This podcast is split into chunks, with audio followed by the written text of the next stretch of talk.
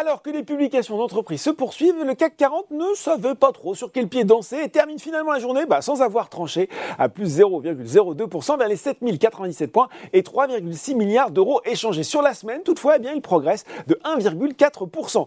Aux États-Unis, bah, c'est un petit peu pareil, avec à 17h45 un Dow Jones à l'équilibre et un Nasdaq tout de même en hausse de 0,35% vers les 11 553 points. C'est pas facile, hein. À noter la dégringolade d'Intel, le géant des puces, qui perd près de 8% après l'annonce d'une prévision de perte nette sur le trimestre en cours. De quoi éclipser des statistiques rassurantes sur le front de l'inflation avec un indice des prix à la consommation PCE, très suivi par la Fed, qui a ralenti à 5% en décembre, en glissement annuel après 5,3% en novembre. On retourne à Paris, on regarde les valeurs en hausse. Solution 30 qui survole la séance plus 23% grâce à un quatrième trimestre marqué par une croissance organique de 10,1% du chiffre d'affaires à un peu plus de 246 millions d'euros. Le groupe qui ambitionne désormais de franchir la barre du milliard d'euros de chiffre d'affaires cette année.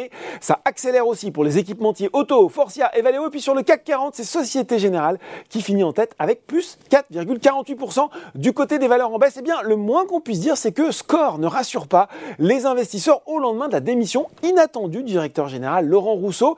Il ne sera resté que 19 mois à ce poste où il avait succédé à Denis Kessler qui avait conservé la fonction de président Rémi Cointreau aussi a bu la tasse, le groupe de spiritueux qui a publié un repli de 6% de son chiffre d'affaires au troisième trimestre de son exercice décalé. C'est conforme aux attentes, mais c'est notamment la baisse de 11% de la division cognac qui a pu euh, décevoir, déplaire. Hein. Le secteur reste d'ailleurs sous pression puisque Pernod Ricard signe sa quatrième séance dans le rouge, plombée notamment par les ventes, là aussi, décevantes de son grand concurrent Diageo. Sur le CAC 40, cet Airbus qui a perdu le plus d'altitude, doublement dégradé par Kepler Chevreux et Jeffries. Kepler qui a baissé son conseil de conserver à réduire en diminuant son objectif de cours de 114 à 111 euros. Et puis Jeffries qui est passé à conserver tout en ajustant son objectif de cours de 135 à 130 euros. Enfin, enfin, bah oui, les investisseurs ils ont un petit peu fait la fine bouche sur les résultats 2022 pourtant spectaculaires de LVMH, avec notamment un résultat net record de 14,08 milliards d'euros en croissance de 17%. Oui, mais voilà, on est exigeant avec le leader du luxe alors que le niveau des marges a déçu et que l'activité en Chine en fin d'année a été un peu plus faible qu'anticipé.